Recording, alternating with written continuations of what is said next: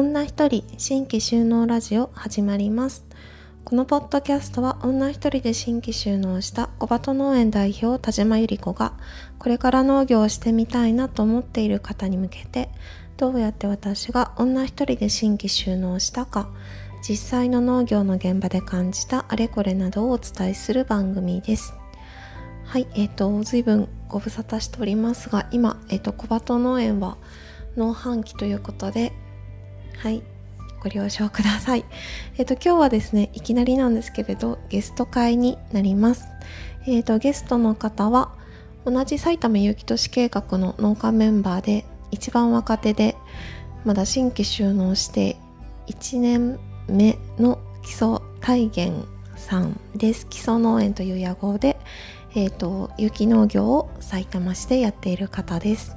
はい、で彼がまあ新規収納して、えーと、トラクターを買うにあたってクラウドファンディングをちょっと前に始めてはいでそれが個人的にすごく気になっていたのでなぜクラウドファンディングを使ってトラクターを買うのかっていう話をネタに、えっと、基礎君を誘いました。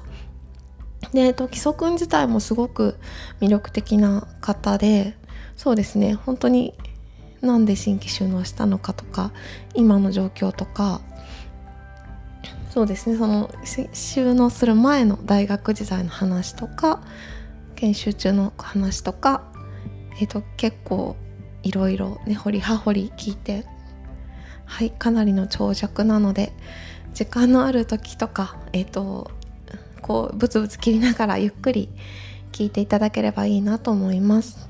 はい、えっと規則の魅力のやっぱ人を巻き込んでいく力とか人に頼る頼る力とか、うん、多分それってうんと農業研修時代にそうそういうことを学んだのかなと思いますがその頼る力とかあとまあ自分が弱みを見せる力って本当に新規収納するにあたってすごい大事な、うん、すごい強みだと思うから、はい、そんなことを私自身も彼と喋っていてたくさん学びました。はい、というわけでお聴きください。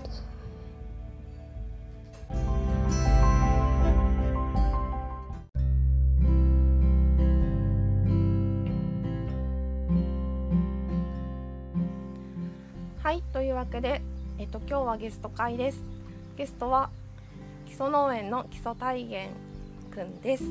はいよろしくお願いします。よろしくお願いします。基礎です。はい、じゃあ簡単に自己紹介をお願いします。はい、はい、えっ、ー、と僕は今えっ、ー、と年は26歳か。でえっ、ー、と埼玉市桜区の方で新規収納して1年目になります。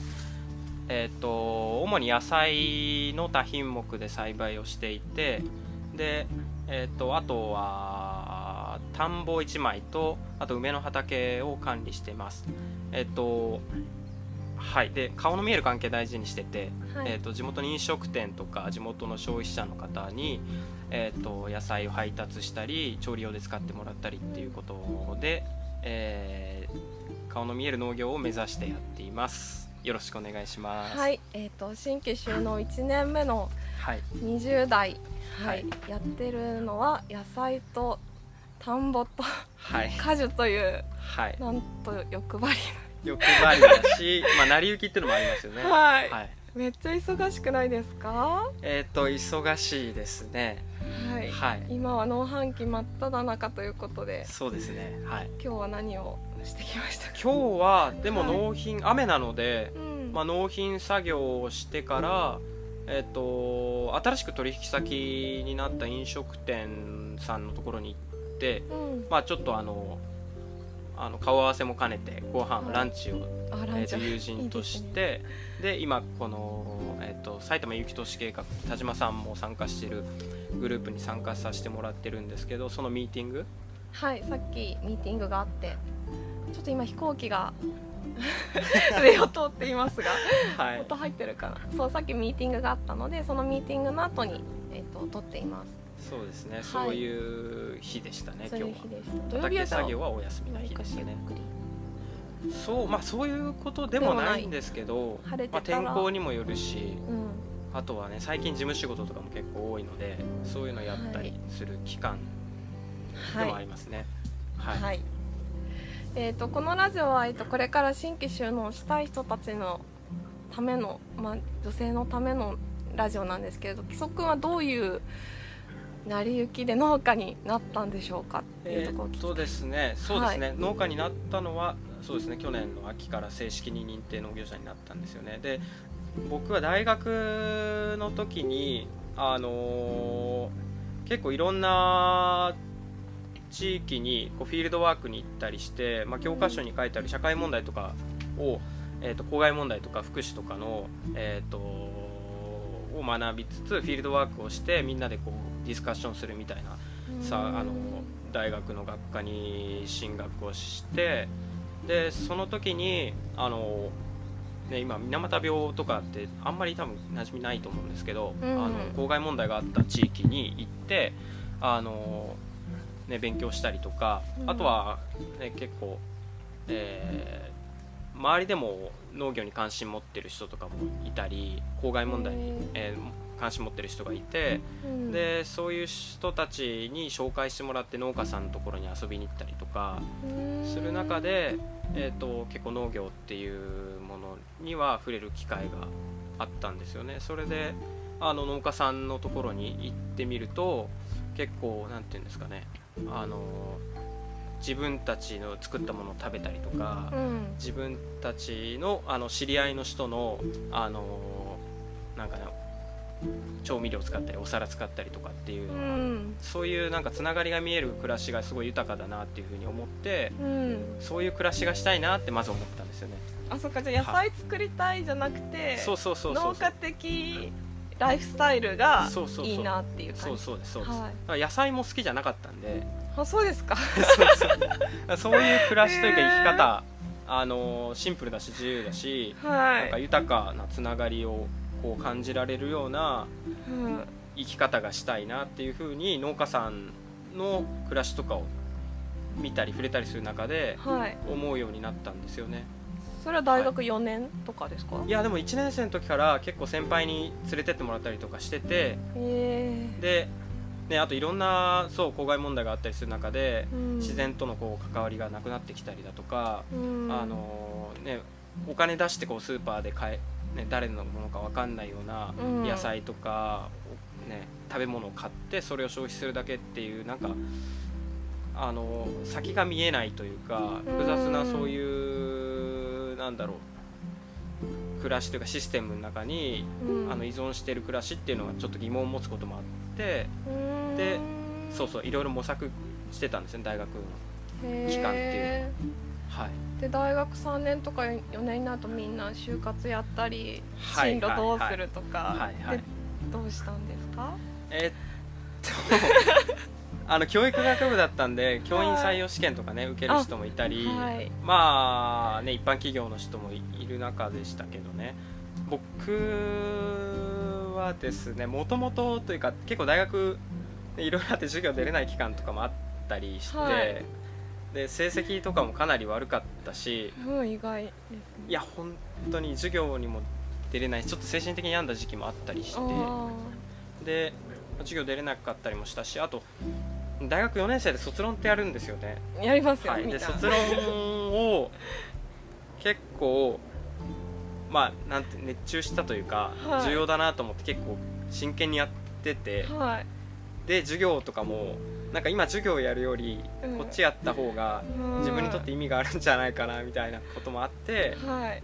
あのなんていうんですかね授業に、ね、出なかったりってていうのもあってまあ、就活もなんか就活と卒論僕どっちも一緒にできないなと思って。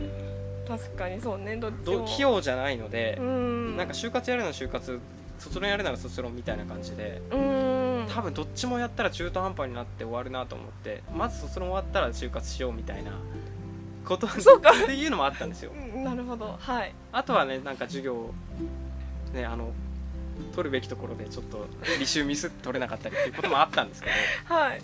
卒業はできた。そういう中で、はい。そうだから僕はなんか卒論あじゃないや。就活っていう就活はしなかったんですよね。へえだいわゆる面接とかしてあのはい。エントリーシート書いてとか。とかしなかった。えー。私もしてないんだけど。いや本当ですか？知ったことあないで本当ですすか？でも珍しくないですか？珍しい僕かな。が聞いちゃってけど農家意外とそういう人も多いんじゃないかな、はいだからやっぱはいそこになってはい。なんか選択を迫られるじゃないですか。あなたの人生この先どうしますか？何の仕事するのはいって、はい。もう時期が来たらさ大学ね、はいそれはい。やるかどうかで。私はそう就職して会社に入ってはいとか全然ピンとこなくて自分が社会の歯車の、はいはい。そこに自分の人生を使う。全然わかんないと思って、はいはい。なんか僕いわゆる就活っていうなんかあのやり方もなんか好きじゃなかったんですよ。はいはい。わかりますよ、なんかもっと違うやり方で うん。あのー自分の働く場所とか働きたい人とかって選べないのかなと思ってうん。すごいなんか断絶してるじゃないですか。本当ですよね。で結局マッチングミスしてあのー今転職すごい流行ってるじゃないですか、はい。2年3年で辞めていく同期もいっぱいいるので、はい。なんかああいうやり方もちょっとどうかなっていうなんか反抗的な あれはあったんですよ。もっと違う形で、あのースムーズになんか社会人になりたかったというか大学卒業したかったなっていうのも、はい、まあ気持ちはゼロでああ多少あったんですよ。で結局どうなったんですか？大学で結局あのー卒業まあ卒論書いた後にあの卒業できずに、でまあ、うん留留年して、うん。えー、と半期は休学か。で半期分は留年して大学5年行ったんですよね。プラスアルファ1年で。うんでその期間にいろんな農家に行って、うん。あのー相談したりとか進路相談みたいなのしたりとか、農家に進路相談？そうそうそうそう。へえ。とか、あのー先輩のところに行って、うん。あのーそうなんかこういう生き方があるんだみたいなのを多分知りたかったし、うん。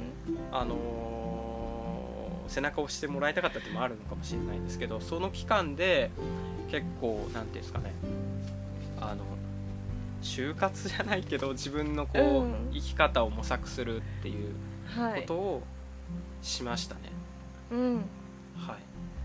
そっかけどそれでも農家に相談に行くってことは農家っていう選択肢もちょっとは見えてたって感じそうそうそうそうですそうです。でやっぱ農業は大事だったのであの農業はやりたいと思ってたんですよね。仕事ですできるかはまた別問題として。うん。で最初はその卒論の時に書いてた沖縄の、あのーちょっと歴史のことを勉あの卒論で書いてて勉強してて、うん。そこの資料館に、まあ、勉強を続けてさせてもらいながらうん。働かせてくださいっていうお願いをしたんですけど、はい。そう。だからそうそれでまあちょっとねあの難しいっていう風になって、うんであのーそうあのまずはやっぱ農業し口ではなんかいろいろ言ってたけど、うん。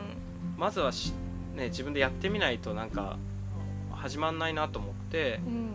でし研修っていうのもできるのかなっていうのも含めて、うん。あのいろんな人にあのおすすめの農家教えてもらったりしてでそこに行ってはい。あのどういうふうに収納したんですかとか、うん。あと研修できますかとかそういうのを聞いて回ってはい。えっ、と、えー模索する期間うん。にしてたんですよね。はい。はい、結構今日大事ですよね。やっぱその1年がうだから。ん、そうそうそうそう。その1年はすごい重要。そうその先の人生が。はい。ね今こう来てるけど多分その時無理やりエントリーシート書いたりとかそうそうそうそうちょっとごまかしてうんやってたら多分うん。違いだよね。違ったし多分ねそれで行ってもね多分やめたやめちゃうそうね。1年2年ぐらいうん。耐えられて2年ぐらいなのかな、ね。やめちゃう確かに。ってたんじゃないかなっていうのはありますよね、うん。だからなんだろう。でも仕事として農業ってなんか反応反 X ってあるじゃないですか、ああいうイメージだったんですよ、うん。だからなんか NPO なりあの教育だったんでなんか学童なりプレーパークなりで、うん。えー、と働きながらうん。農業をやっていくっていうイメージで最初はいいたじゃいたんですよね、うんうん。はい、そっか。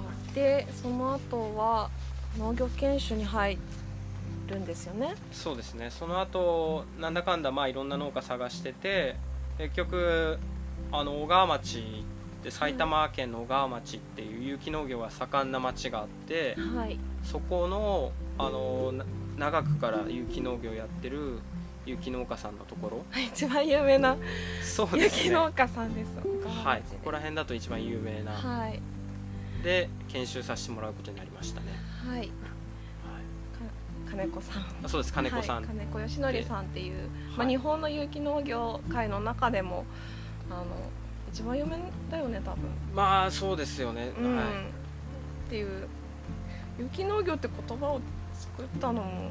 作ったのはまた違う一楽照夫さんっていう方なんですけどあのーまあそうその人たちと一緒にうん。作ったっていうメンバーですね、そうですよね、はい。っていうそうすごく有名な農場で1年間住み込みで農業研修をそうですね。やりましたと。はい、はい。は どうでか農業研い、修。いやいやあの全然だから僕農家はまあ母方が兼業農家ではあったんですけどはい。農業ってそんながっつりはやったことなかったんで、はい。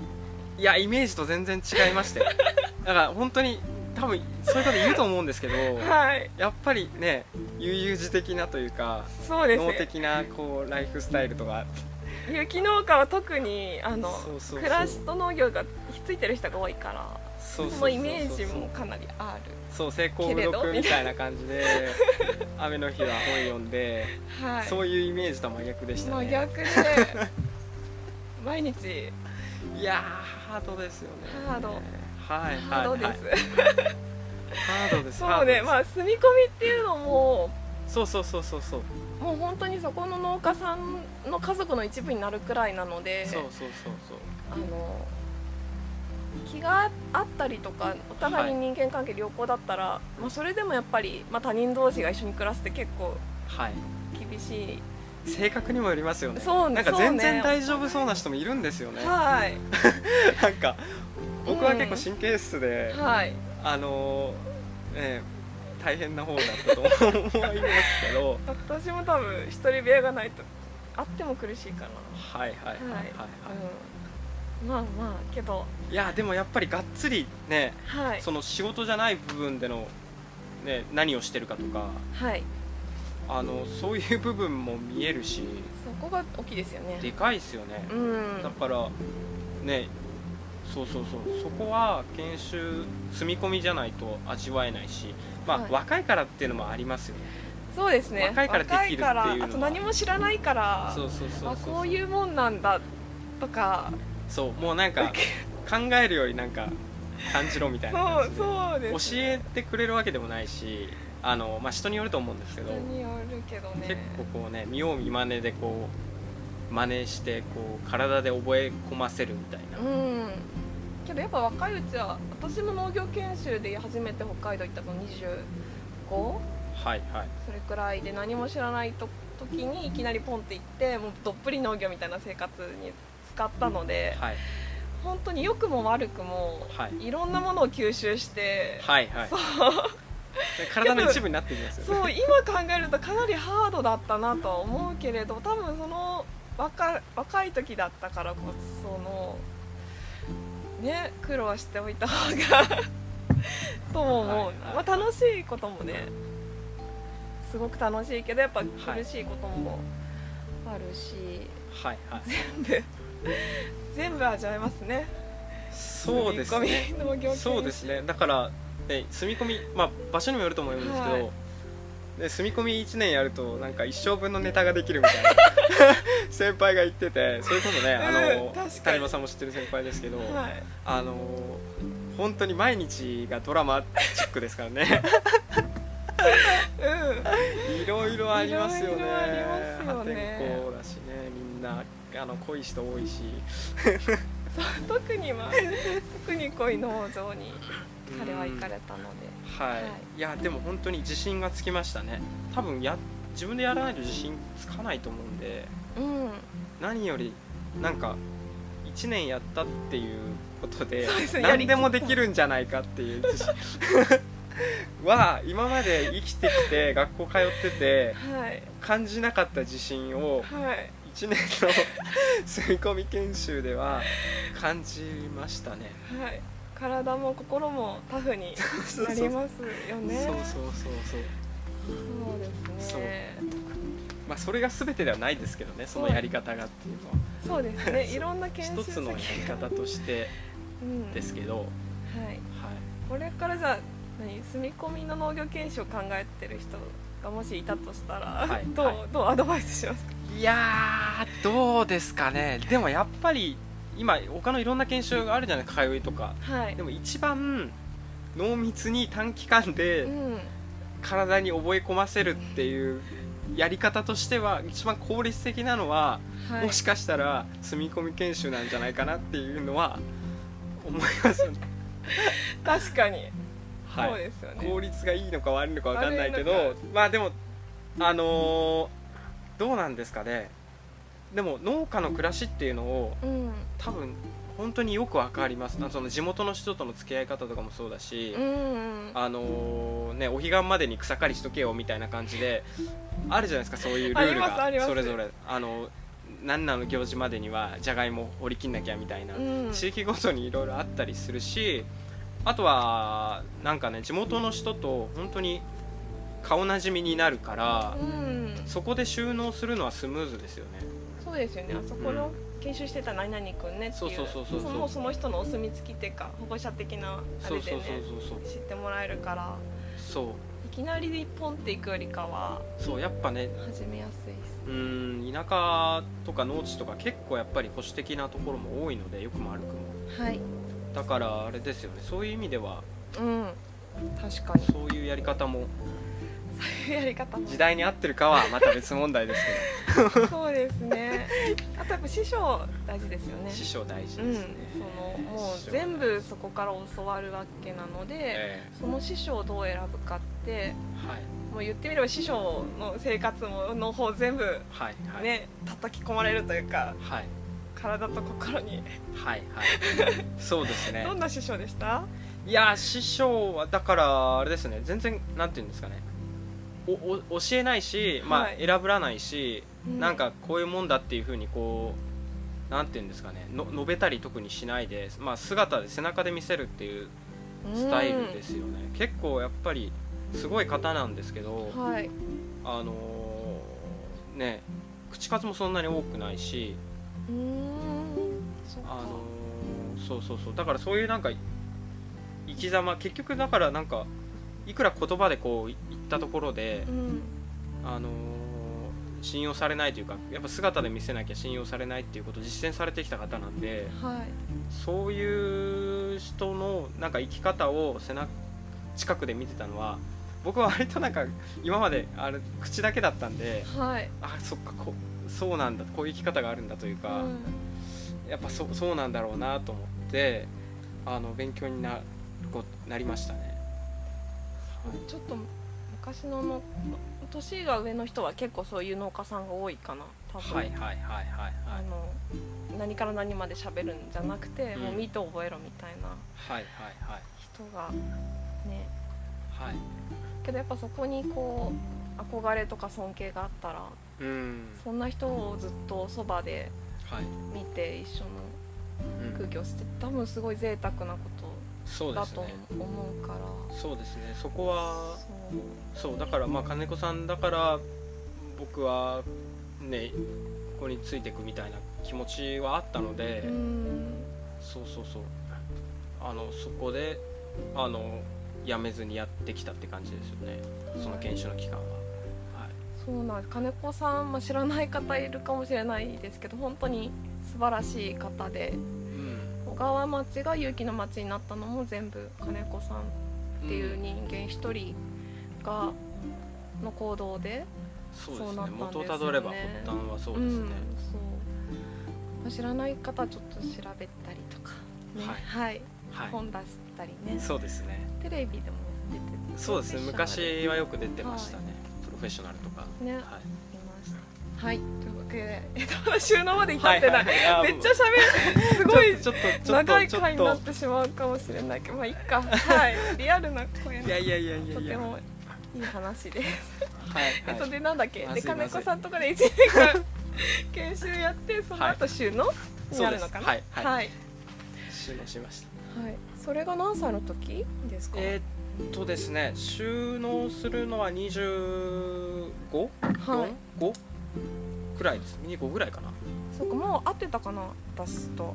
僕がそこを卒業してあのー紹介してもらって会ったんですよね、割と卒業した2ヶ月後ぐらいかな。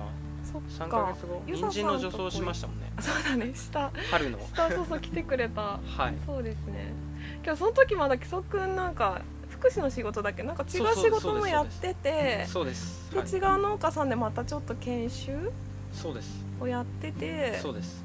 はい。っていう段階でまだ迷ってた気がするな、はいで農家になるかどうかがっつりやらなくてもいいかなみたいなことをふわっと言ってた気がする。それはその段階でもそうでした。反応反 X みたいな。はい。はい。1年間そのがっつり農業研修やった後でもやっぱり迷いが。迷いはありますよねまあ収納する場所とかも含めてまだ決まってなかったんででも埼玉市に戻ろうっていうのは学生の時からの関わりがあったんで、それは実家がえっと、大学が埼玉市の近くにあってはい。であの埼玉市の近くというか埼玉市にあって、はい。でいろんなつながりとかもあったので、まあ、なんとなくはそこら辺でうん。畑やりながら仕事をしようかなぐらいなうん。イメージでいましたね。はい。その後はい。けどダブルワークやりながらそうですそうです。どんどんなんか農家になっちゃってますけど。それは田島さんの あれですよ、はい。あのせいです。私のせいです。いやそうだから田んぼを借りて埼玉市の方で、えー、と他の仕事をしながら。はい。でやりながら、えー、とやっていて田んぼをあその間に埼玉有機都市計画があそっか。できて声をかけてもらって2020年。20年です。ですよね。はい、20で、あの声をかけてもらってまだ全然だから見習いだったんですけどはい。声かけていただいてで11月にマルシェをやるんですよね立ち上げの。あその時にちょうどお米もできてたので、うん。あのそこで出すお弁当とあとは販売で、はい。あのそうマルシェに出てみないかって田島さんに声かけてもらってあれ初め？あれ初めです。え？自分で出したのは初めてちです。ゃんとしてたけど。あそうですか。はい。すごい緊張しました。けどまあいろんな人に支えてもらったんで、はい。農園のねお手伝いのあの大学の後輩とかはい。がいて助けてもらったりしてでそこで出したのが初めてですよ。どうでした？あのマルシェいやあれで結構その気になっちゃったというか手応えを感じて。そうすごいいっぱい人が来てくれたんですよねあの時ね。そう。でそう一応基礎農園って屋号でも出したのではい、何人か知ってねはい、名前も知ってもらえる人も出てきちゃったりして でその後農政課で、はい。その僕が収納する桜区で、えっと、収納したいっていう人を、うん。ちょうど農政課の人が探してたんですよね。えー、はいはい。で田島さんがそう繋いでくれたんですよね。覚えてない。あ本当ですか？あそういう感じなんですね。そういう感じですね。そうそうなんです実は。そこから、まあ、収納相談とかしてはい。そのね補助金とかあるじゃないですか、はいそれがもうなくなる可能性があるから、うん。言っていいのかなこんなこと。あまあまあいいよ。大丈夫。可能性があるから、はい。あのもう早めにもらっといた方がいいんじゃないって言われてはい。あはいみたいな感じ。そうそうっすよねみたいな感じで。それで？でであのあれです。もうそうなるとあれじゃないですか。あの計画書書いたりして。そういう流れになるじゃない準ですか。そうそう。ですねそういうそういう流れで。だから半分僕の意思 半分成り行きみたいな。そうだったんですね。あんまりないのかなこういうパターンって。そうですね。けどなんか規則そのさ卒論をしっかり書いてそはい。の卒業後の進路を1年間がっつり考えて、はい1年間まあ結構な農家さんにはいはい。農業研修やって、はいはい。けど最後ちょっと半分成り行きでそうそう農そうそう。家になっちゃう。そうなんですよ。はい。なんかまあその気はなあのゼロではなかったんで、はいはい。まあなれるんだったらなってもいいやみたいな感じで 思ってもいたので。すごい意外ですね。はい。そういう感じ。これはどうなんですかね。だからでも僕自身もなんか人とのつながりを大事にしたいっていうふうにはずっと思ってたので、はい。あのそういうご縁ご縁でこうねいろいろ成り行きって言っていいのか分かんないけど、うん。あのご縁があったらねあの断らずに 顔を出そうとかっていう気持ちではいたのでそそれの結果でもあるのかなっていうなるほど。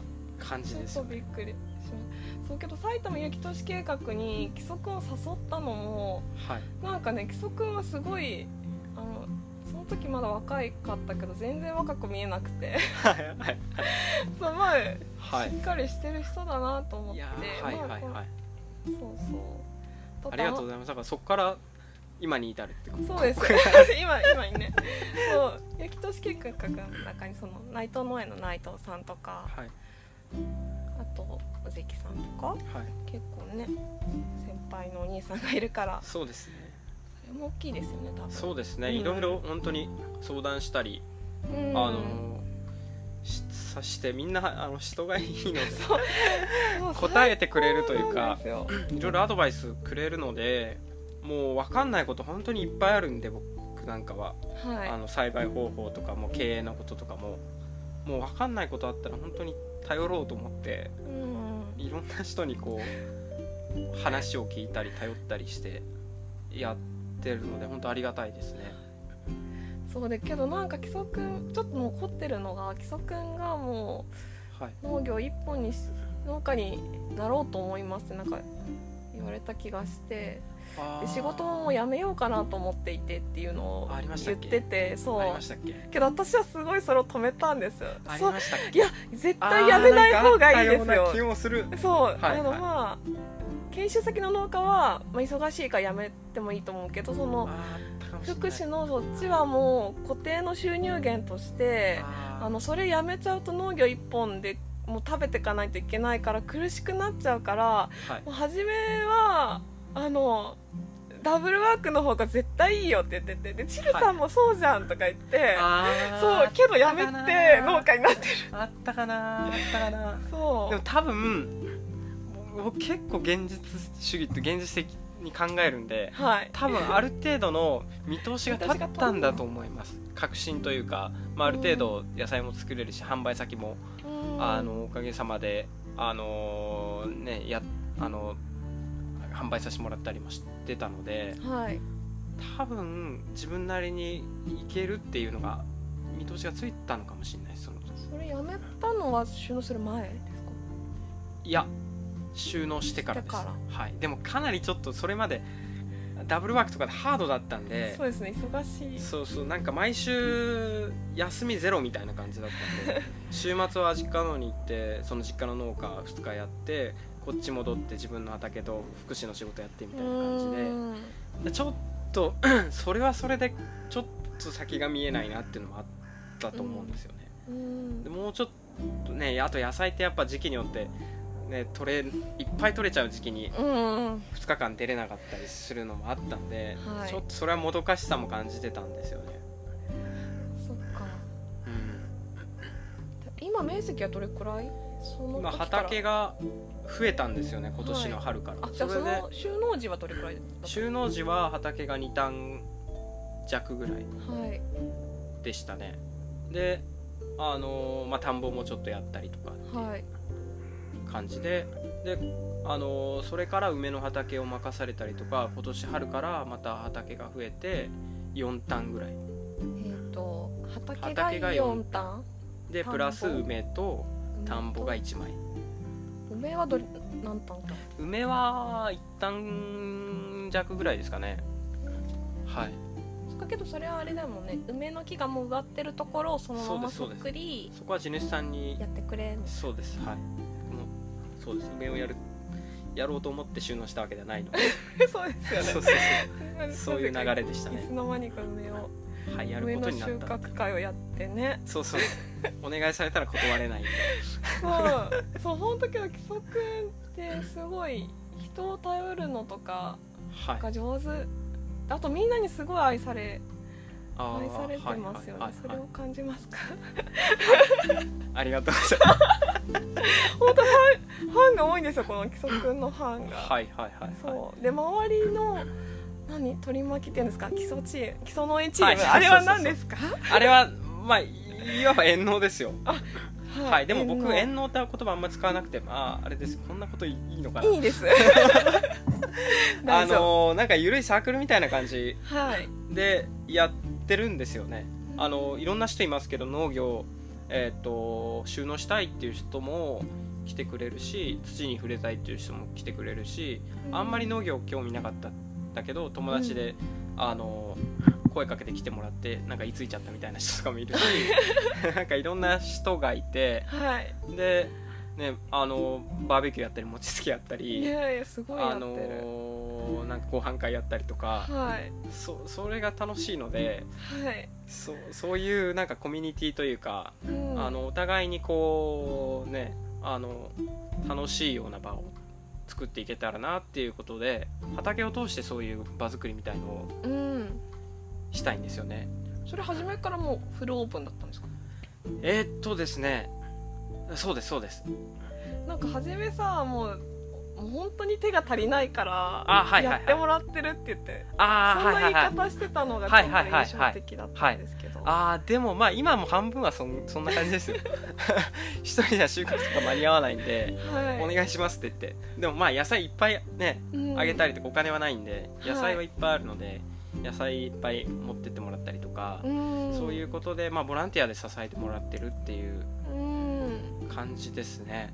みんなどう思ってるのか聞きたいですよね参加して けど私のイメージはやっぱり新規収納で有機農業を選ぶとはい。もう初めは孤独？あーはいはい、はい、みんな一人で一人農業から始めて、はい。でちょっとずつ頑張って大きくして、はい。けどやっぱ初めはうまくいかないし、はい。そうお金もないししで結構ほんと苦しい時期が長い観光農家の人に比べて多分有機農業を選ぶとその軌道に乗るまでが多分時間が1.5倍くらいかな2倍くらいかな、なんかデータで見たらかかるから、はいはいはいそうやっぱそういう時期が多いイメージだったけど規則のところはなんか初めから本当いろんな人がはい。出入りしてて、はい。なんかみんな「規則規則ってすごいはい。そうだから多分なかなかないと思う。そうやってオープンにする農家さんってそう少ない気がしますね。あなんか僕やっぱり農業のこと知ってもらいたいっていうのもあるんですよね、うん。あの基本なのではい。多分そこはなんか僕自身が農業をややりたいと思ったきっかけにもなるのかな。あとは多分教育学部っていうのもあると思うんですよ。なんか知ってほしいとか伝えたいとかうっていうん。あると思うんですよね。結構多分僕が聞いてはって驚いた豆知識とか、はい。なんか話したくなるというか伝えたくなることはい結構多くて、まあそういうの結構来てくれる人に伝えたりとかうん。することも多いんですよね。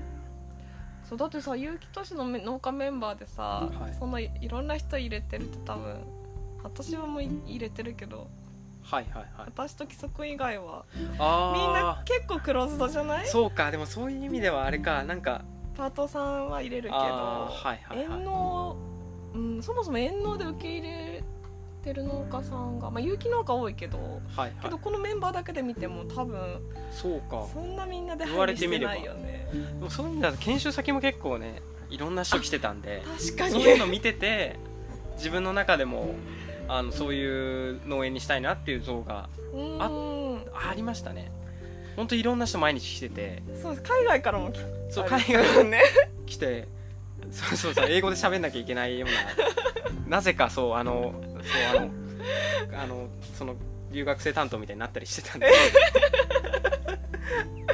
ちょっとそうか。大変だったんですけど。じゃあそっかそのそうだからそういうのがいいなって思ったのもありますね。う、ん。なんか支え合いなんか大変な時に支え合いとか台風があった時に、うん。あの畑被害あった時にこうわーっていっぱい集まるんですよね。あと大掃除とかあった時にあの卒業生とかはい。一声でバッて集まるんですよ。わかりますわかります。すごくないですか？すごいです。そういうなんかなんだろうお互い様というか支え合いみたいなうん。関係ってそんなになんかいやあんまり経験したことがなかったというか。確かに。みんな親戚みたいなねそうそうそうですよね。そうそうです。血はつながってないけど、うん親戚みたいな感じそのおばちゃんとかね。でそうそうそう。ああ今年の研修生の木曽くんねってね可愛がってもらって。そうそうですだからそういうのがなんか憧れみたいのがあるのかもしれないですね。自分の中であと多分農家さんって人を入れると気を使うからそれもなんか多分木曽くんはそのナチュラルにさはいはい。受け入れて助けてって言えるけどあ僕なんか人の話聞くのが好きなんで。あそうなんですね、はい。なんかその人の話をずっと聞いてます多分。面白いですよねけど。そうそうそう。だからそれが楽しいみたいなところももしかしたらあるかもしれないです。あの地元の飲食店とかカフェの情報も聞くしその人のなんかね最近のなんか思ってることとか聞いたりとか。そういうの聞いて楽しんでるんで。はい。そうねすごい人間的なはい。性質っていうか。はい。ね。そういう感じです。そうです。ちょっとは い。やばいやばい。今えっと今38分で今新規収納 新規収納一応しました。いやいやいやいやいや。で、はい。あそうだ。じゃあ本題。そうですよねで私が今回木曽くんを、はい。えっと、ゲストで呼ぼうと思ったわけが、えっとはい木曽くんが最近クラウドファンディングを始めてはい。でそれの目標目的がトラクターを買うこと、はい。そのためにクラウドファンディングを始めますって始めたんですよ、で私自身まだそんなクラファンがあんまりピンときてないし、うんはいはい。そうで新規収納をするための資金でそれを募るっていうことがはいはい。どういう意図があってそそれを選んだのか？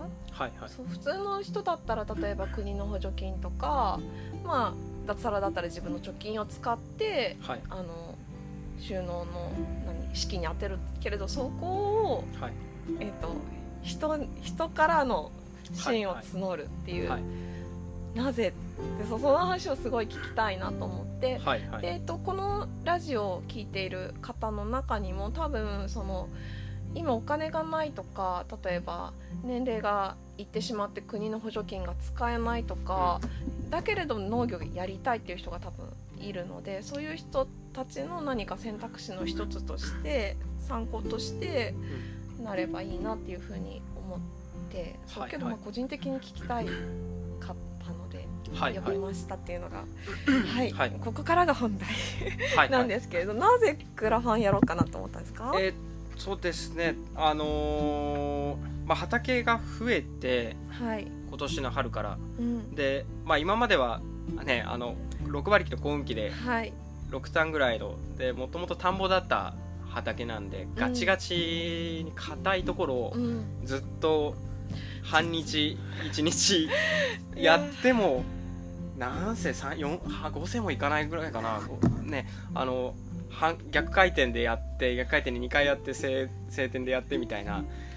ちょっとで厳しいなって思って、であの、まあ、国の補助金も、ね、もらえてはいるんですけど、えーあそう。で前提としてそのトラクターは、まあ、いずれは持っとかなきゃいけないなと思っててうん、で収納前からこれに関してはいろんな人にはい、あの相談をしていてはい、中古でいいのあったら話くださいっていう風にいろんな方にしてたんですけどうん、まあねなかなかトラクターは、ね、手放さない人が多くて。であと周りでね結構あのトラクターあんまり使ってないっていう方からうん、時々借りたりとか、うん、あとはね謝礼を払って、まあうんお願いしてたりっていうのをやってたんですよね。はい、でもそれもなずっとやってるわけにはいかないじゃないですか。そうね気遣いますよね。そうそうそう、はい。っていうのもあってでまあ買わなきゃってなってで思ったんですよね。はい、でえちなみに面積いくつからいくつに増えた時にトラクターいるなと思ってああその2ターンから4ターンに4な単に増ってはい。6馬力はきついと。きついです。疲れますよね。きついです体がバキバキになります。ちょっと限界だなと思って買わなきゃなと思ったんですよね。で、うん。まあ確かに補助金もあるんですけどはい。でもそれだけでもけそれ使っても結構持ち出しも多くなるなるので、はい。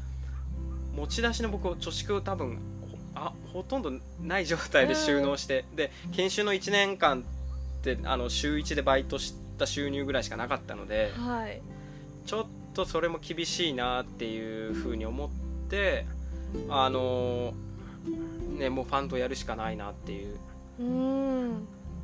ことを思ってであの借り入れもしようと思って相談もしたんですけど、はい。なんかこれ親の親の教えもあるんですけどちょっとはい人から金を借りる、まあこれももらうっていうことではあるんですけど、はい。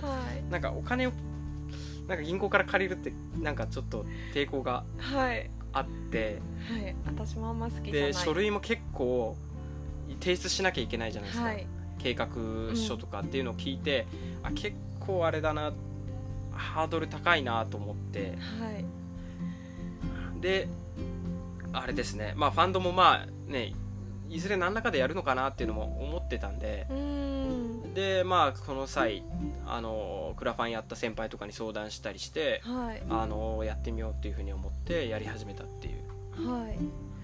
ことですね。クラファンもなんだクラファンのサイトを使わずに個人で規則をやっててそれも何かあるんですか？いやサイトを使うと手数料とあ手数料取られるんですね。はいあとはであれじゃないですか。なんかいろいろなんか面倒くさそうだったんで通通すとなんかはい決まりとかルールとかあってうん。面倒くさそうだなと思ってそれだったらもう自分で作った方がうん。早いのかなと思って自分でまああのページを作ってこれがまた大変なんですよね。サイトだったら多分型がねはい。決まっててそれに当てはめればいいっていうあのあの支払い方法も含めてそうですよね。何回も結構打ち合わせをしてあのこうした方がいいああした方がいいってもっとね、なんで農業やったのかって分かんないと寄付しないよとかって先輩に言われたり、まあ、はいそうだけど結構夜な夜な何作業をやって夜な夜なやるみたいな。20ページくらいですか？えっとそうあのあこれはホームページを印刷したものなんで、はいけどすごい量の結構ボリュューミーにそう写真と,、はえっと言葉とはい。規則の歴史がそうそう。あとお返しはこれがつきますとか。そうですね。すごく丁寧に。だそうそう。支援者の名簿があって。はい。けど振り込み方法とかもねそうそうそう。そ作って、れがねまたしん分かりやすくハードル低くはい。シンプルに信頼も持てるようなものにするとか なんか本当にいろいろあの本当に 頑張りました。はい、けどこういうの多分一回まとめると自分の考えも整理されるしそうそうそうそうそうそういいですよね。そうなんですよ。だから僕はなんかそうまあその先輩にそういろいろこれ書くにあたってインタビューしてもらったりとかうん。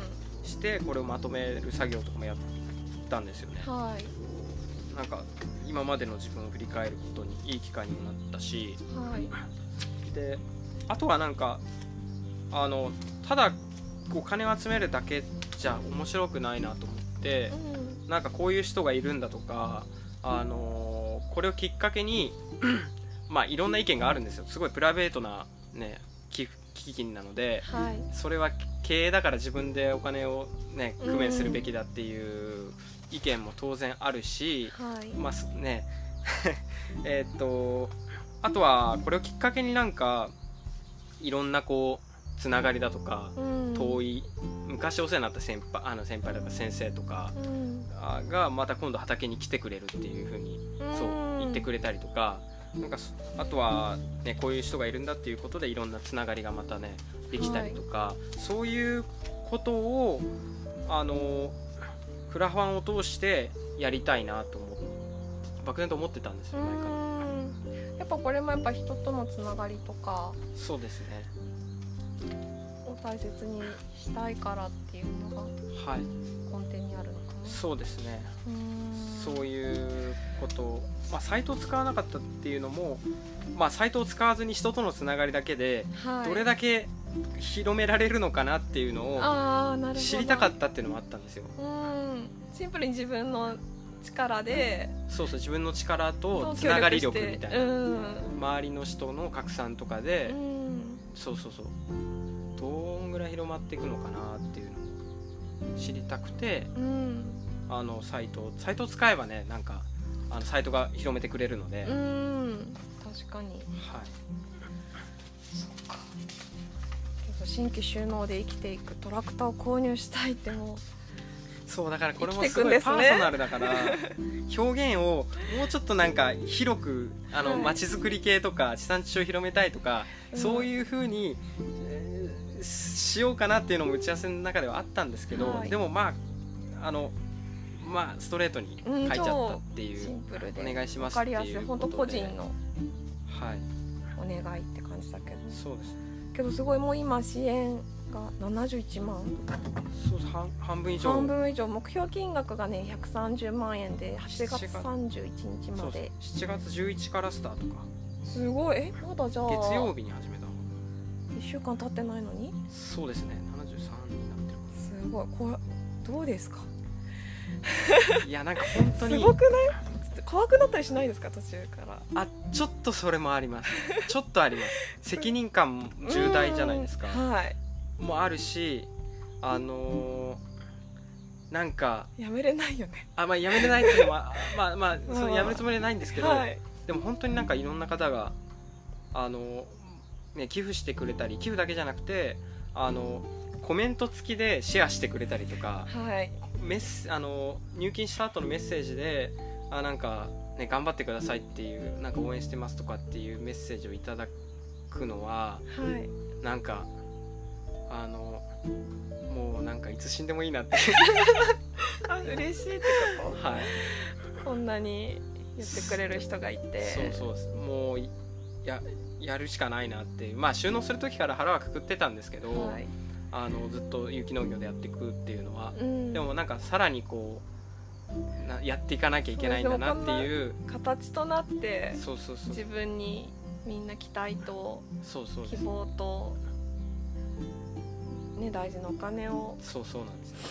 うんそれを預かるという。そうそう。だからなんかね本当応援してくださる方がいるしうん。応援してくださる方のためになんかや農業をやっていこうっていうなんか引き締まる思い にはなりましなってますね。そうですね。はい。まあ、私重く捉えすぎずに。いや思い詰めてもよくないので。そう。私だったら多分そうまずね多分こうやってこれだけパーソナルな買い物を、えーあののためにっていうそれをこうこんな大きな声で叫ぶってかなり勇気がいることだと思うのだからすでごい不安もありますそうだって叩かれやすいいや本当本当そう。なとは本も思うしそう。いや他の新規首脳者みんな自分のあれでやってんだから。当そうそうそうそう。けどそこで多分ちゃんと声を出して言えるっていうのがまずすごいなと思う思います。はいはいは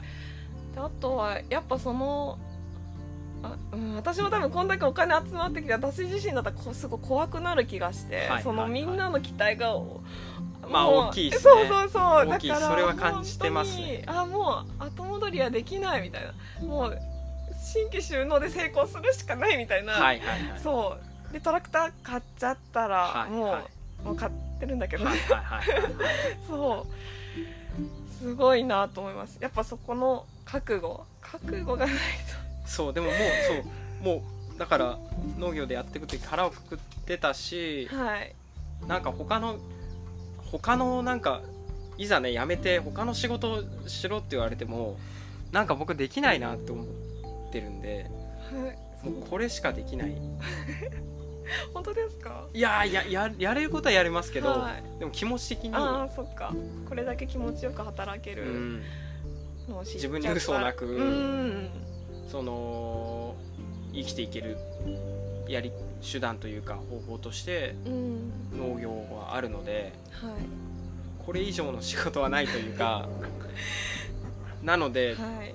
あのーそう。まああれですよね。もう死ぬまで 死ぬまでやるしかなくなりましたねね。いやけど。どうですかね。どうなんいですか、ね、やなんか本当すごいと思う。だってまだ新規収納で1年。そうですね。1年。半？ぐらいか。1年。正式に収納してしたの去年の秋なんで1年ぐらい。経ってない？経ってないぐらい。経ってないくらいで。どうなるんですかねこれから。わからないですけど一応ねあれですよね計画は書いたんですよね。はいあそっか。5, 5年ぐらいの計画。あ今真っ白な飯を地面に落としましした。汚い。土が そっかじちょっと5カ年計画、はい。はい。そう一応こういう計画はなんとなく収納する前から はい。にも作りましたよね。はいじゃあちょっと発表してください。発表ですか？はい。発表ですか？今後の計画ってやつが書いてあるよ。えっと2年目にトラクター入手ですね。で、はい。3年目に研修生受け入れ、まあ、ちゃんとした研修生はい。ある程度やる、あのーもう収納するって前提で。うん。あとは鶏を飼う。4年目にヤギを飼う。はい。ピザ窯を作る。えっと5年目にサラリーマン並みの収入を得る。ここ結構重要だと思うなんかざっくりその3年目4年目のところから 飛びすぎ。色が違うけど飛びすぎですか？ヤギを飼ってピザ窯を作った上に きっちりまあね。収入を、やっぱあのそうそうそこら辺もきっちり。はい。はい、今日なんかこの辺にすごい基礎くんのゆるさとか、まあね、受け入れ力というかはい。多分ね鳥を飼ってヤギを飼ったら多分今よりたくさんの人がいるんでしょうね。まあ人を呼びたいっていうか循循環をというか、はい。あの卵も自分で食べたいし、うん、あのーね残差もあげたかったりするしはい、もうヤギはまあそういうのもあるしあとは癒しですよね。うん。動物飼いたいっていうなんかあの夢があるのではい。半分愛玩みたいな感じになるかもしれない。いやいやいやけど。うん。なんか。あとはそうですねここ、はい。あの年は書いてないですけどあの冬にまちづくり先進地の研修をしたくて、まあ、はい、有機農業だけじゃなくて一次産業を中心にしたこうまちづくりうん。をやってる林業とか、はい。あのねであの小あのエネルギーとかうん。やってるところとかもある、そういうところにあの行ってく文化も作りたいしはい。あとは、ね、さ最近去年ぐらいから趣味で写真を始めたので、あはい。地元の塚本っていうところの写真を撮りためてるので、はい。それを飲食店で開催したいの写真展を開催したいのとあとイラストマップですよね飲食店の。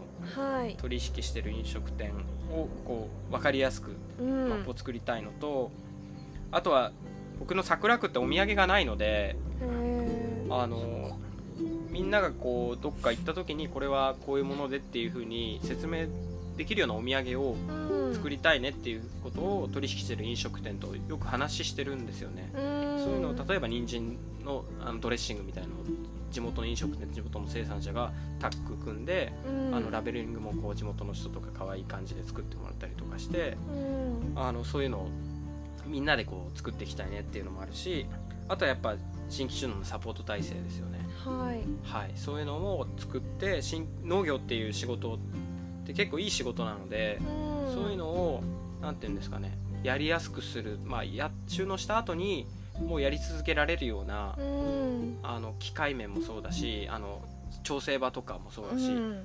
そういうのをなんかサポートしていきたいなっていう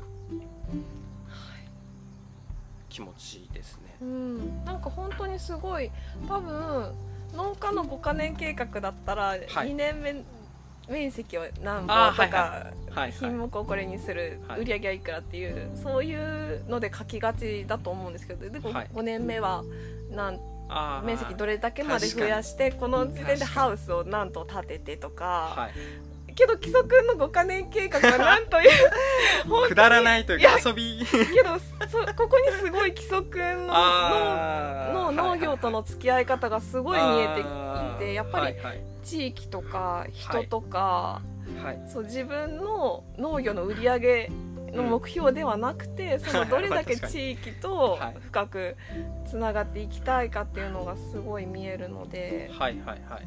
なんかすごいいいなと。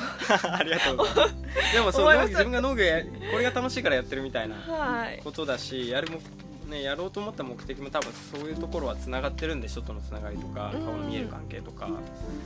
だから多分根本のところはこう変わらない部分はあるのかなっていうのを思いますよね。農業がまあその手段じゃないけどはいはい。全部のフィールドみたいな感じでその上でうん。やりたいことをはいみたい。そうですね。それはありますね。はい。なはい。どまとめ？まとめ。けどそうですね。クラファン。まとまるのか。クラファンはいけそうですか？今の感じだと。クラファンはいけそう。というか行くしかないので。行くしかない。どうなんですか？行くかどうかはわからないですけどあの、はい。でもやれることはやってこうと思ってますこれから、はい。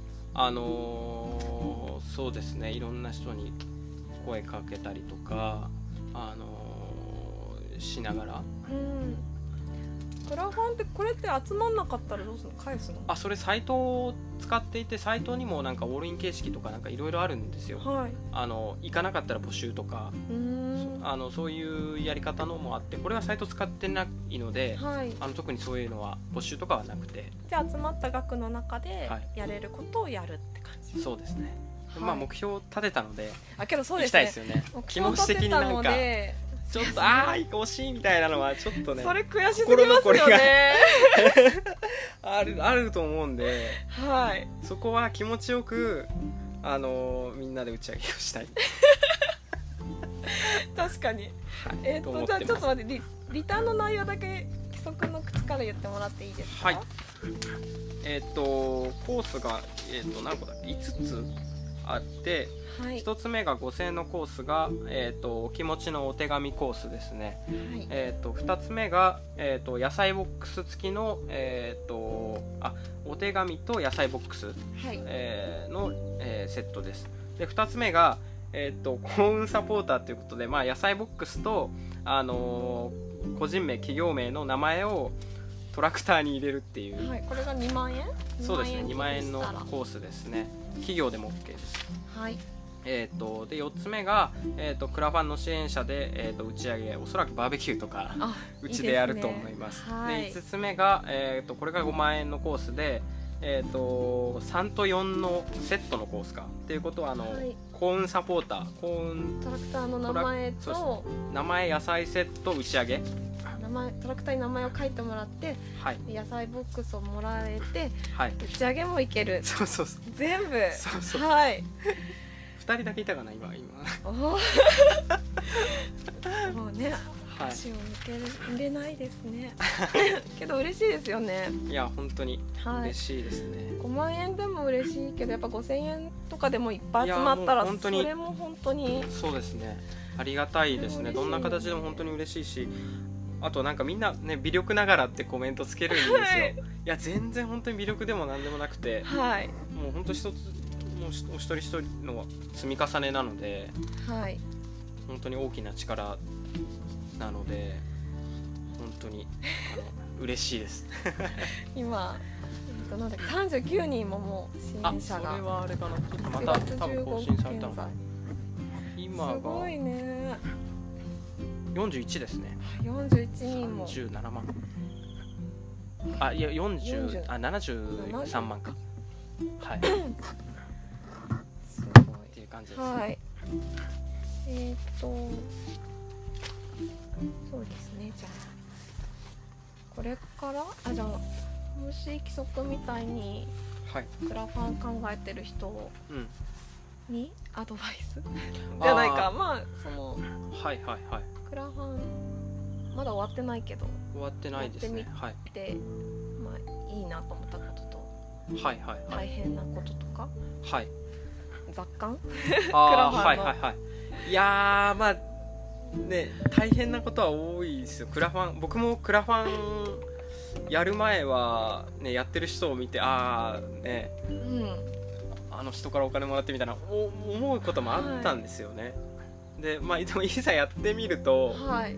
人に自分のややりたいことやってることのあの理解してうん。納得してもらって、ね、寄付をしたいって思ってもらえるぐらいのちゃんとね、ストーリーを説明してとかそのはい価値を伝えてみたいのって、結構エネルギーがいることなんで。そうですね。人を動かすそうそうそう人にお金を使ってもらって多分本当にしっかり届かないとその行動に多分人間いかないから。そうそうそうそううんなんです。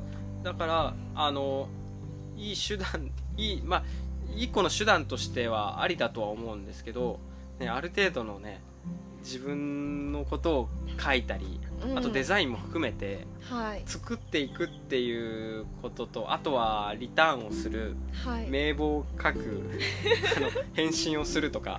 はい。一人じゃなかなかできないと思うんですよね。チームがあるの？これ。へまあゆるく。え。はい、あのチームは作ってやってますね。っていうところをクリアできればまあでも当然っちゃ当然ですけどね。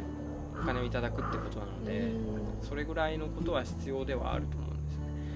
でまあえっ、とでもなんかこれからあれですよね。あのクラファンをやってみたいっていう人とかいたらなんか自分のそのあの今回やってみたノウハウとかはい。あのーねこうした方がいいんじゃないかとかっていうことろ、ところはなんか相談に乗っていけたらなっていうのは思ってるので、それは何？どうやって相談に行けばいいんですか？まあえっ、とまあ畑に来てもらうでもいいし、はい。連絡をくださればはい。あのーそう相談には乗れたらなっていうふうには思ってます。はい。はい。というはい。そう。私もそうあの応援しようかなと思ってたんだけどいろいろコースがあるし、はい。けどちゃんとその考えを聞いてええ納得してからがいいなそとすごく思ったので、はい。今回かりましたよくわかったんだけどけど本当基礎くんうん。基礎くんですよね。基礎くんって人間が。うんはい。これをやるってことそうですね。なんかすごくそのピンときました。ああはい。なぜクラファンを選んだのか。多分それはその人とのつながりを大大事にししたいっていう規則だからこそ、えそう。その人からのお金でーはい。トラクターを買って。はい。でそれをまた還元してっていう。そうですね。でそこでやっぱまたつながりが生まれたりとかえ元からあったつながりが大きくなったりとか。ーうん。うん。だから僕ここにも書いたんですけど本当あのあの収納した地域であのーまあねリフォームをしてもらって家もね 借りることになって、本当すごいよね。そうそう。でも本当あそこで10年20年とここで書いたんですけどもうはい。ねずっと死ぬまであそこでねやるつもりでいるので。はい。だからそうなんですよね。あのだし、まあ、そこの地域も結構高齢化もやっぱりどこと同じでうん。してるのであのこれから収納したいっていう仲間がいたら、うん。一緒にあの地域を盛り上げていきたいしあの地域でねしあの収納してもらいたいと思ってるしうん。あのその収納してた小川町の下里地区っていうところはう、ん。ね、そういう形であの今有機農業の町っていうことで大きくなっていったのではい。なんかそこを、まあ、参考にしながらうん。自分でもあのその師匠がやってきたようなことを 自分バージョンに落とし込んではい。その桜区の塚本の地域でうん。やっていきたいなっていうふうに思ってますね。はい。はい。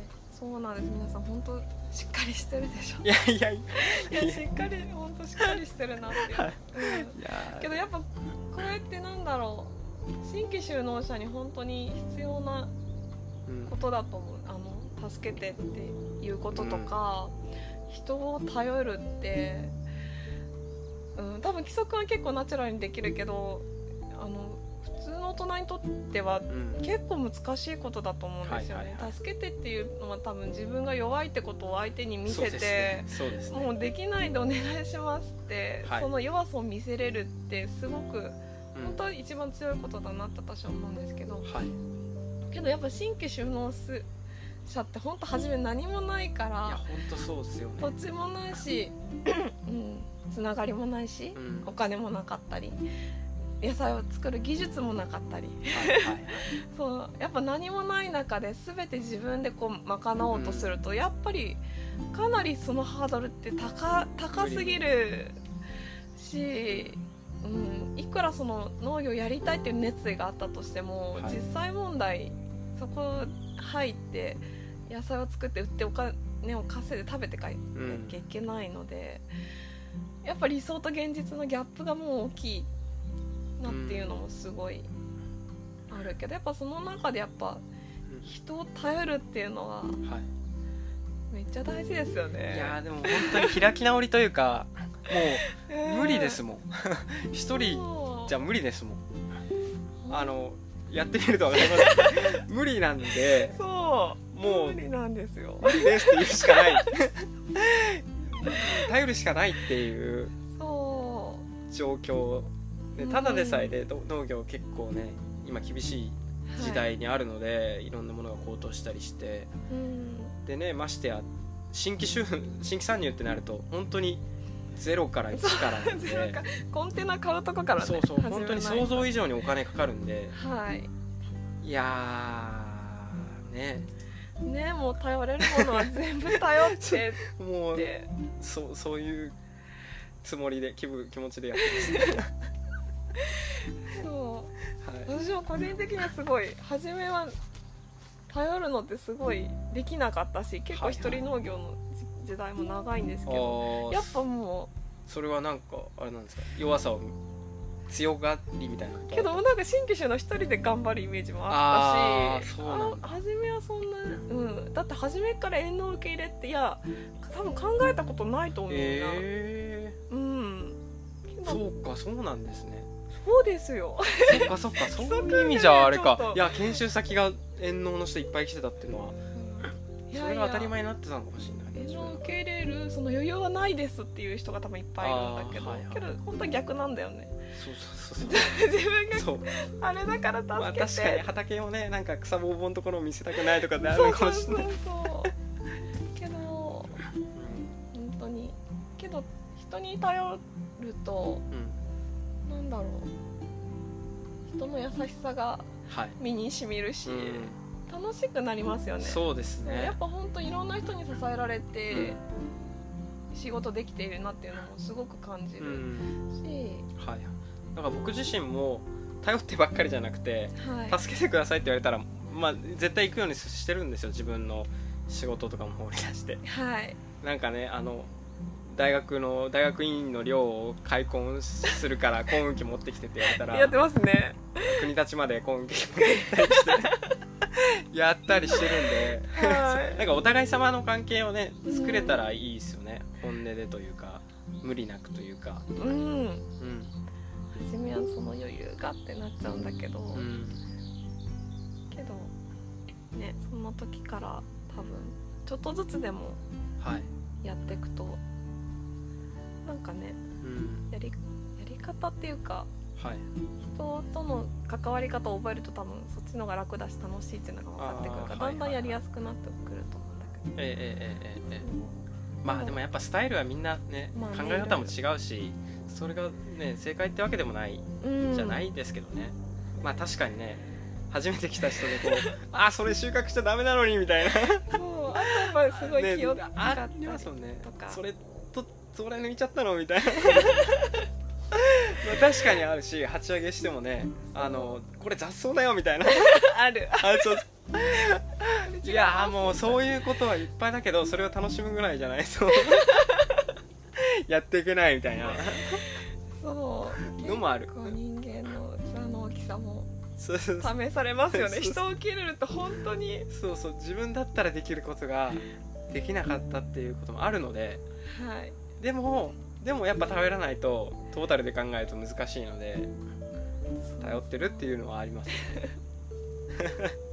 はい。そんな感じですかですね。ねなんだろう。あじゃあ遠農できる遠農受け入れできる人はうん、1年目からでもうん。やった方がいいよね。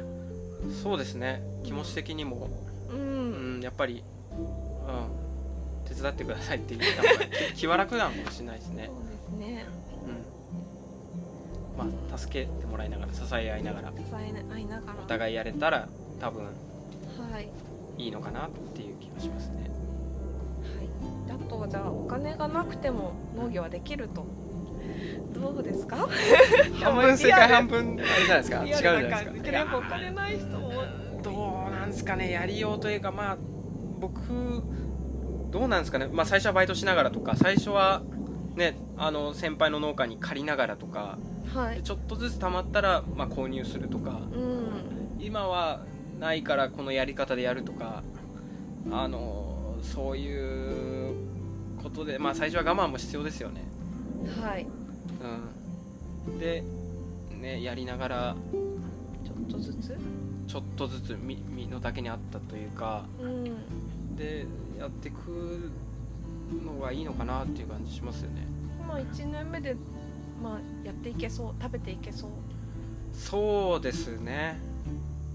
はいいけそうな感じはしてますね。うん。はい。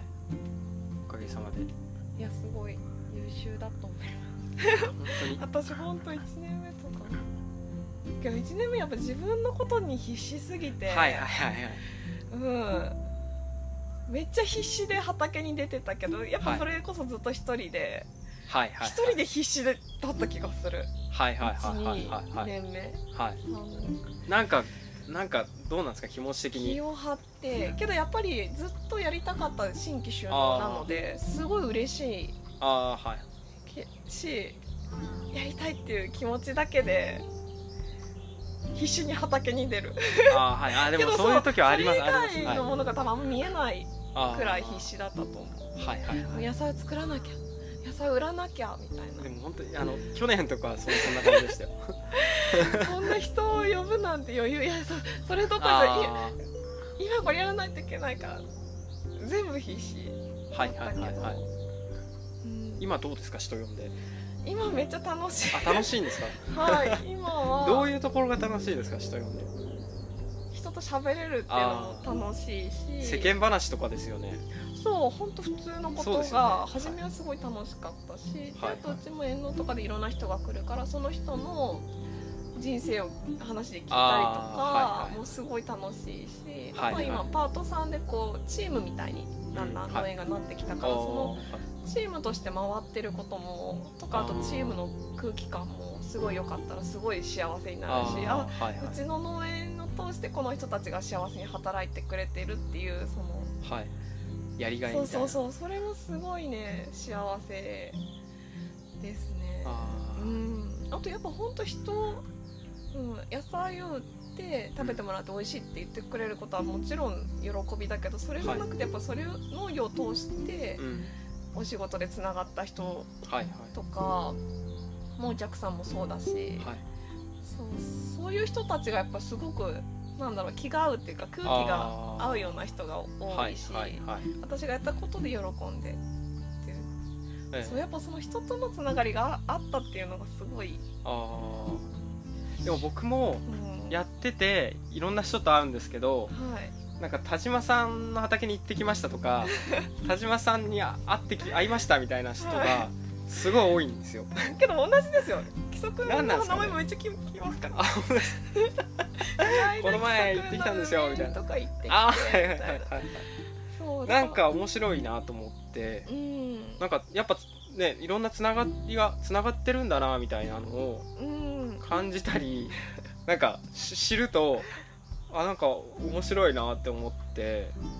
そうあとやっぱ同じここの地産地消でっていう、うん。そこが多分共通してるからそこの、なんだろう地域のつながりみたいなのがはいはい。やっぱ誰かの友達は誰かの友達でってすごいそうそうそうそうそうそう。ああ社会ってこうつながってんだなみたいな。そうそうそうそうすごい思う。そうそういうのをなんか感じるのが面白いというかなんか広がりがこうなんかどんどん広がってったりしていくじゃないですか。そこ輪になって感じですね。そうそうそうそうそうそう。いうのがこうそういうのをなんかそういう中でこう自分がいられるのがなんか幸せというか、そうそうそこで生きていけるっていうのそうそうそう。幸せだよね。なんかあった時にいろんんな人が気にしてくれたり。そうそうそうそうそうクラファン立ち上げたらみんながうん。シェアしてくれて、そうそうそうそうそう。とかもそうだし。うん。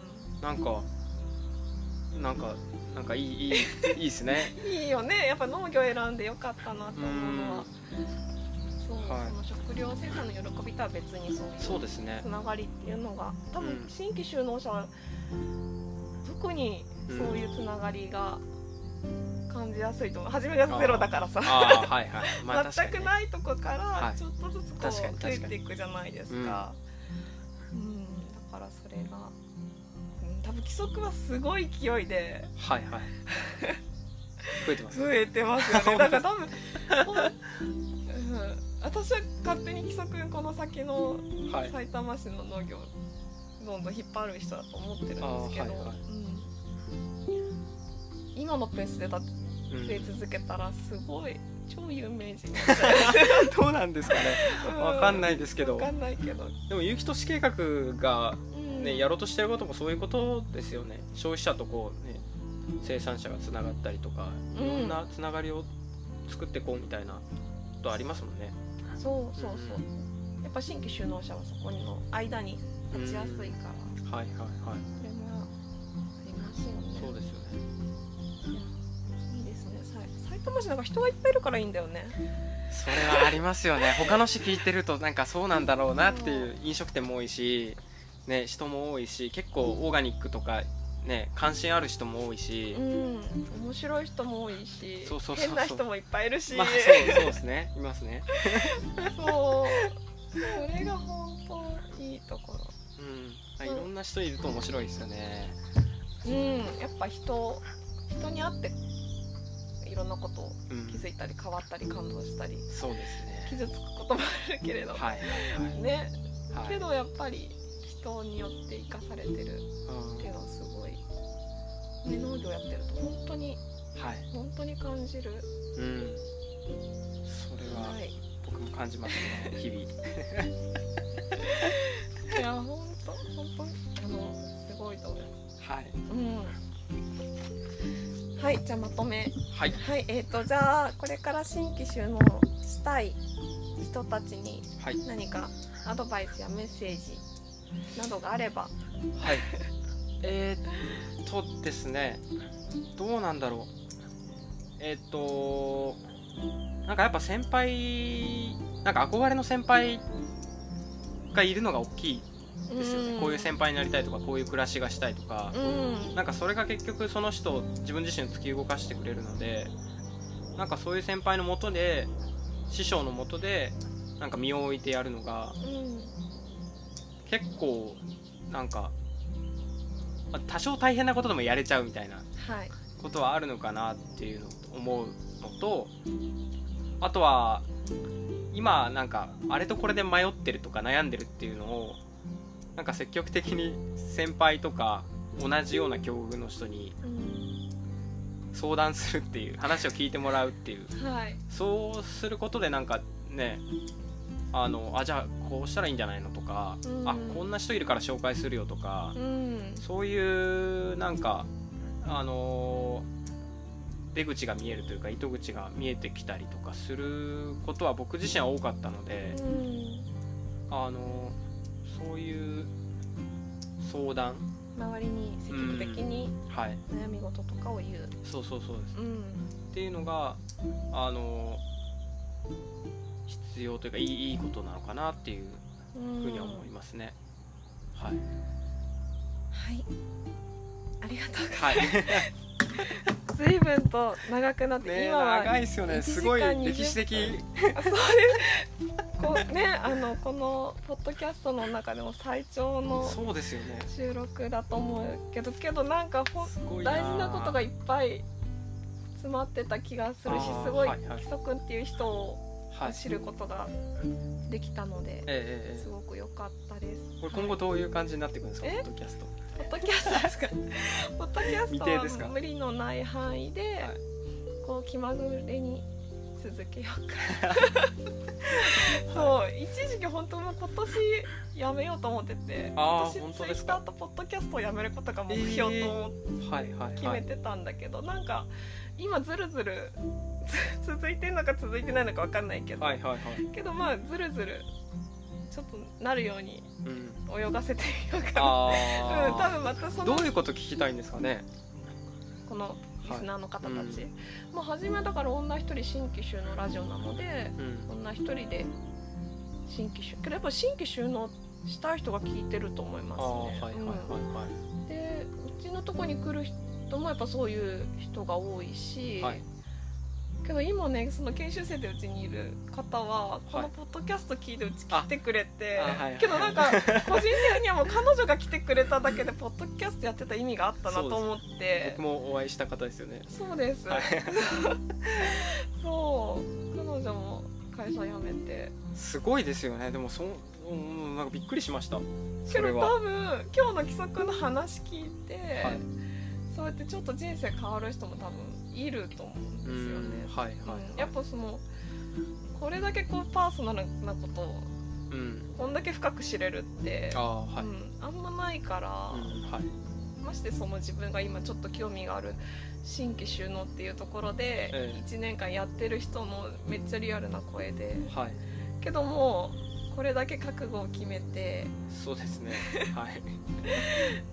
うん、やっぱ農業っていう仕事うん。が良くてこれしかできないってはい。いう、その声を聞いて多分あのよしって思う人が多分はい。多分何百人か聞いたら多分うん1人か2人いると思うんですけどやっぱはい。今日その1人か2人のそこですよね。そこのためにできることを。えー 私は本当今56年だから新規収納はい。のリアルな声はちょっとだんだん遠ざかってきたなっていう感じなんですけど、はい。